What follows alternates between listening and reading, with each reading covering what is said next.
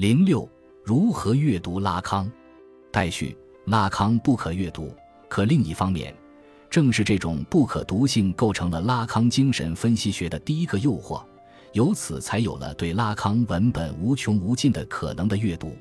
风格终归只是风格，它就像一本书的封面，朴素也好，庄重也罢，终归只是以嵌入的方式悬浮在外层的东西。一个好的封面就在于它能提示被包裹在内里的宝藏，但那毕竟只是一个提示。以拉康的逻辑说，如果我们把提示视作充分完整的揭示，那实际就代表主体在与对象的关系中陷入了一种想象的幻觉，代表主体对提示的另一功能及遮蔽的功能的不知。对于我们的阅读行为而言，风格终归只是存在之意的一个外显装置。要想突破或破解风格对存在之意义提示遮蔽的悖论性功能，除了需要在阅读中摆清自己的位置，明确阅读与文本的关系，还有最重要的一步，就是要弄清楚结构风格，使风格作为所欲望的对象 A 的基本手段。对于拉康及其文本，我们在阅读中首先要明确的就是他的话语的逻辑，其所谓的不可读性，很多时候都与他的逻辑有关。是的。拉康虽然不可阅读，但这并不意味着他的话语毫无逻辑。相反，逻辑正是他的捕鼠机。在此，我把拉康结构其理论的基本逻辑分为五种：失败的逻辑、剩余的逻辑、悖论逻辑、非对称性逻辑和拓扑学逻辑。我下面用一些例子来分别说明它们。人们常说拉康的理论是一种有关主体性的理论。是的。拉康的确强调，其精神分析学的核心任务就是要揭示主体的真理真相，但他对这个真理真相的揭示总离不开他者和主体坚信的维度。一定意义上说，拉康的那些逻辑都与这两个维度的嵌入有关。拉康所讲的他者，并非我们通常理解的相对于某个主体的另一个主体，而是指结构主体的另一个场景。它既是构成主体的无意识的场所。也是主体的无意识构成本身，他者是一种他在性的结构力量，是能指的场域，是主体在此完成其认同的场所。所谓主体是被结构的，实际就是在他者秩序中构成的。主体总是且已然是他者的主体，是在他者场域中出现的效果主体。主体间的关系根本上是主体与他者的关系，是参与对话的两个主体相对于他者场域的位置关系。主体与他者的这一关系带给主体的一个根本性后果，就是主体的异化和分裂。因为主体在他者场域中认同的是一个异己的他在的东西，主体的认同过程实际是在把一个异于自身的他在性内置于自身的过程。所谓失败的逻辑，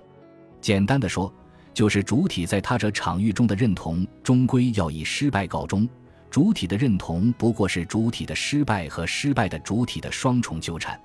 那么，失败是如何嵌入到主体认同过程的？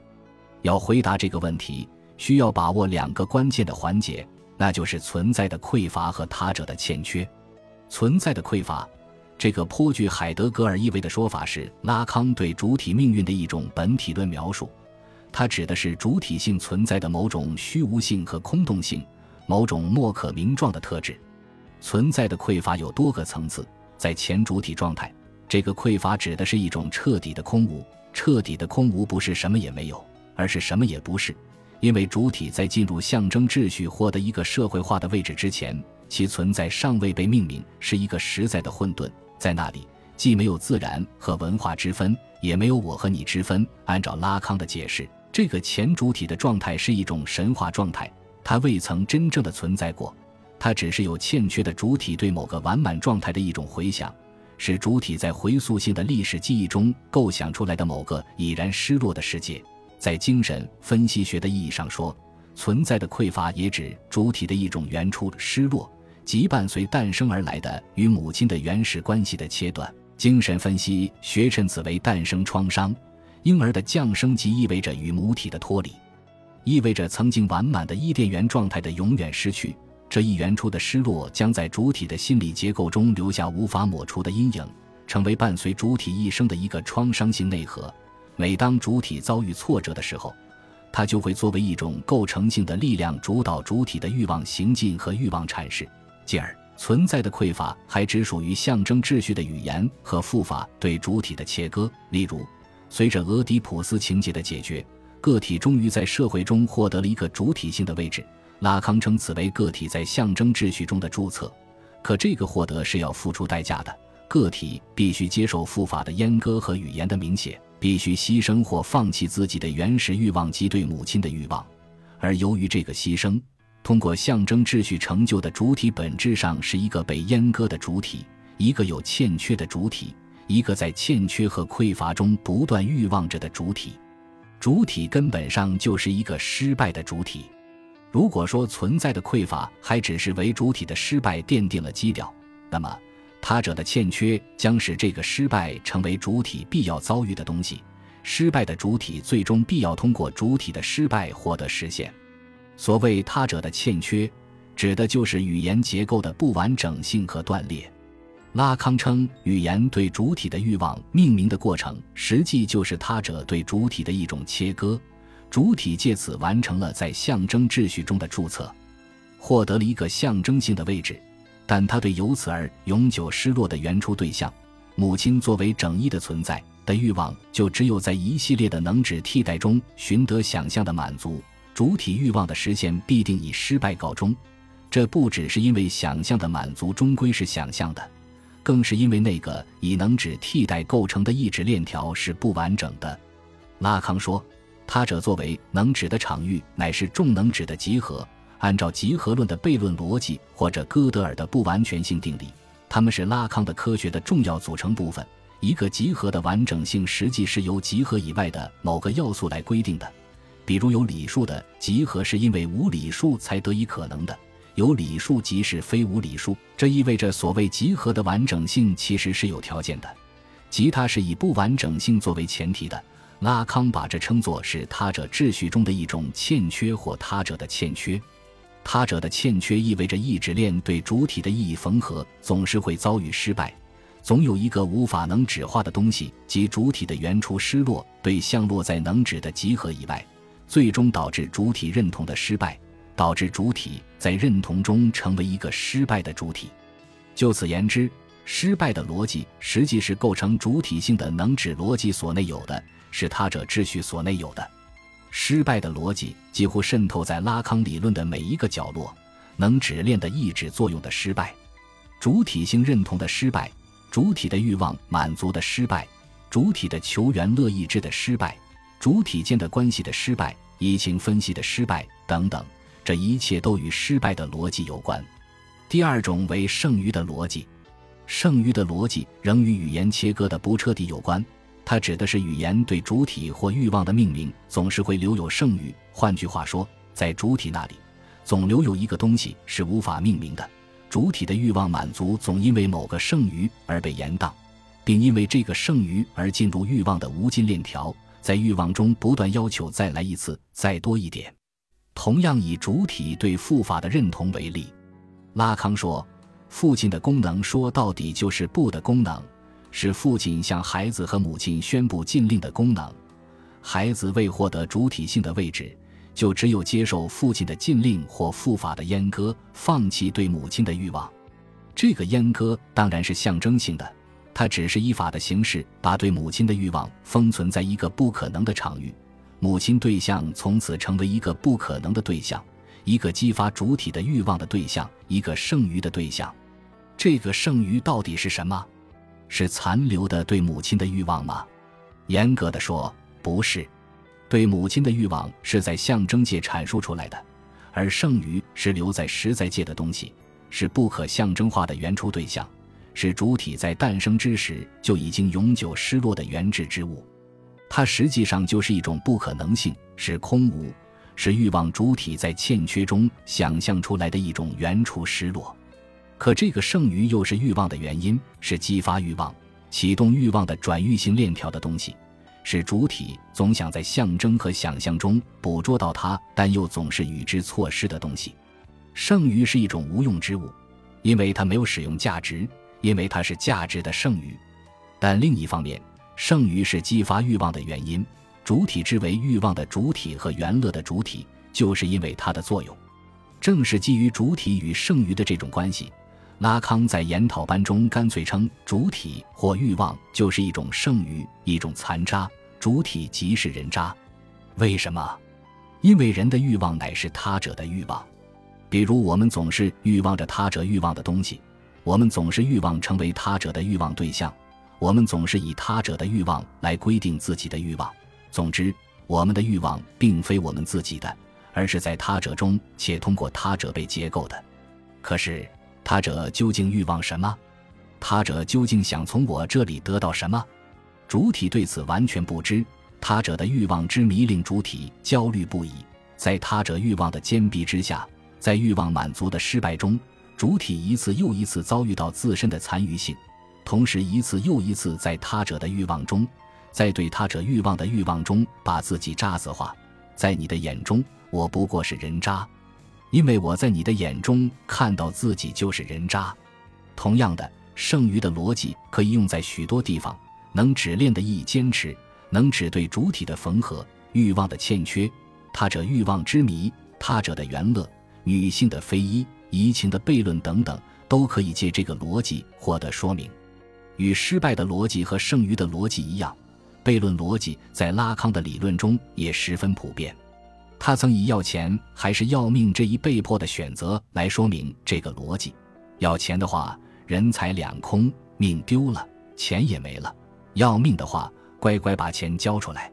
在这个二者必选其一的选择中，不论选哪一方，都意味着损失。主体性的存在亦是如此。依照拉康的理解，主体的认同是在象征界完成的，且必定要通过象征界来完成。主体性的构成乃是象征界的语言或能指切割的效果，就是说，主体总是一个效果主体。但另一方面，这一效果是悖论性的。主体通过对复法的象征性认同，固然可以在社会中获得一个象征性的位置，可令主体深感挫败的是，这个位置的获得是要付出代价、做出牺牲的。他需要放弃或压抑某些东西，然后才能获得社会及文化的象征秩序的认可。进一步的说，之所以出现这种悖论性效果，根本还在于主体实现其认同的他者场域的功能是悖论性的。这可以在多个方面来说明。就能指的运作而言，主体性的获得就是主体与能指的一种意义缝合。可能指功能的另一面恰恰是否定。比如菲勒斯能指，它固然可以提供给主体一个认同对象，但这个认同却是基于父亲功能的不。主体与菲勒斯能指的缝合，其实是以该能指的否定功能作为前提的。换从他者的角度说，主体化根本就是主体要在他者场域获得确认，可这个他者是有欠缺的。不仅如此，这个他者还是一个淫荡的、不知饱足的他者，一个不断的向主体要求更多的他者。正是他者要求的这种过度，把主体抛入了欲望无尽的坚逼。他者的欲望令主体在他者中的确认陷入了僵局，这就是主体性构成的悖论。拉康在研讨班中讲到了许多悖论，比如他者欲望的悖论、原乐的悖论、爱的悖论、幻象结构的悖论、对象类的悖论、虚力的悖论等等。它们的存在无一例外的使得主体的命运必定是悖论性的。拉康运用的第四种逻辑就是非对称性逻辑。所谓非对称性。指的是具有结构性关系的双方在交互作用中的某种单向运作，所以拉康时常用这一逻辑来说明主体间的关系。拉康说，主体间的关系并不是主体之间互为主体或互为对象的关系，因为主体间关系得以可能要取决于处在关系结构或关系情境中的主体对自身位置的指认。而这一指认总是离不开他人位置的参照，以及因这个参照而来的位置导致和关系反转。比如在爱的关系中，拉康通常把它看成一种想象性的关系。当我对你说“我爱你”的时候，你之所以被爱，看似是因为你的某些特质，比如你的美貌、你的气质，甚至你生气时撅起小嘴的样子，使你显得可爱，值得我爱。而实际上，这些特质之所以可爱和值得我爱。是因为他们满足了我的利比多投注，是因为我在那些特质中看到了自己的理想形象，或则是因为那些特质可填补我的欠缺与匮乏。也就是说，在这个情境中，你并不是作为一个被爱的主体甚或被爱的对象而在场，你只是居于了一个参照的位置，是我在这个位置所欲望的东西的一个代理或傀儡。以精神分析学的理论说，我在这里爱的始终只是我自己，爱总是自恋性的。当然，我爱你这个话语是要求得到回应的。当我说我爱你的时候，我其实是欲望得到你的爱，我欲望自己成为被爱，我欲望你如我所要求的那样爱我。在这里，主体的位置被倒转了，我从主动者的位置转到了受动者的位置。这个位置倒转当然不是现实的发生的。它只是处在想象的幻觉中的主体的一种无意识运作，进而，如果对方以“我也爱你”这样的话语来回应，我们就说这里建立起了一种主体间的爱的关系。可拉康不是这样理解的，在他看来，这充其量只是表明对方也处在想象的幻觉中。爱的一方和被爱的一方的话语看似都是指向另一个主体，可在想象性的关系中。那另一个主体实际只是一个位置，甚至是一个空位，有待我用想象的幻觉来加以填充。双方的话语不可能真正的相遇和叠合，即便他们可能发生交汇，那交汇的地方也只是各自的匮乏之所在，是各自原初缺失的对象之所在。以拉康的话说，是对象力的所在。除上面说到的想象性关系以外。主体之间还存在一种以语言或他者场域为中介的象征性关系，这同样是一种非对称性关系，其逻辑的运作尤为复杂，在此就不做说明。非对称性逻辑对于我们理解拉康有关主体间关系的理论至为关键，比如自我与他人的关系、主体与他者的关系、主体的性别关系、受分析者与分析师的关系、学生与老师的关系等等，都是一种非对称性关系。拉康在晚期教学中对非对称性逻辑有极其频繁的操演。其实，上面所说的四种逻辑都可以归于一个逻辑——不可能性的逻辑。对拉康而言，不可能性总是与实在界相关联。实在界作为主体的一个存在界域，恰恰是主体不可抵达的场所。正是实在界的这一不可能性，才招致了主体的失败，招致了语言切割的剩余，招致了认同的悖论。也招致了主体间关系的非对称性。反过来说，所有这一切都表明，完全的主体化是不可能的，主体间的关系是不可能的，主体的欲望满足是不可能的，性关系是不可能的，爱是不可能的，乃至最后精神分析也是不可能的。最后是拓扑学逻辑。拓扑学是拉康对精神分析学师以科学化和形式化的手段。它虽然取自数学。但拉康的运用并不是纯数学的，拉康的拓扑学既体现在他十分热衷的各种拓扑图形中，也体现在他的理论阐述中。这里讲的拓扑学逻辑主要是针对后者。一般的说，拓扑学的根本在于结构的连续变换。拉康的拓扑学主要是想象界、象征界、实在界的三界拓扑学。他思考的是三界之间的关系和交互作用，以及这一作用对于主体的效果。比如主体认同的问题，拉康把它分为想象性认同和象征性认同。在想象性认同中构成的是自我，在象征性认同中构成的是主体。前者以理想自我为认同参照，后者以自我理想为认同参照。前者是主体朝向对象的一种外投射。后者是主体通过对象完成的一种内投射。实际上，在主体的构成中，这两种认同形式是交互作用的。以观看行为为例，拉康说，镜像阶段的那种纯粹想象性的看并不存在，因为任意主体自来到世间的那一刻起，就已然被象征界所明写。例如，在他这时，他其实还不是真正意义上的主体，向镜中窥看的时刻。常常是代表着象征秩序的父母，他当然还在父母的怀抱里，只给他某个理想的认同形象，比如父母对着镜中的形象说：“看，这就是我们的漂亮宝宝，这就是我们的小天才等等。”或者当婴孩以父母的形象或父母的期许、认可与赞赏作为参照来完形自己时，象征界的他者就在此发挥作用了。主体在这个镜像认同中完成的，就不再只是理想自我。而且还有自我理想，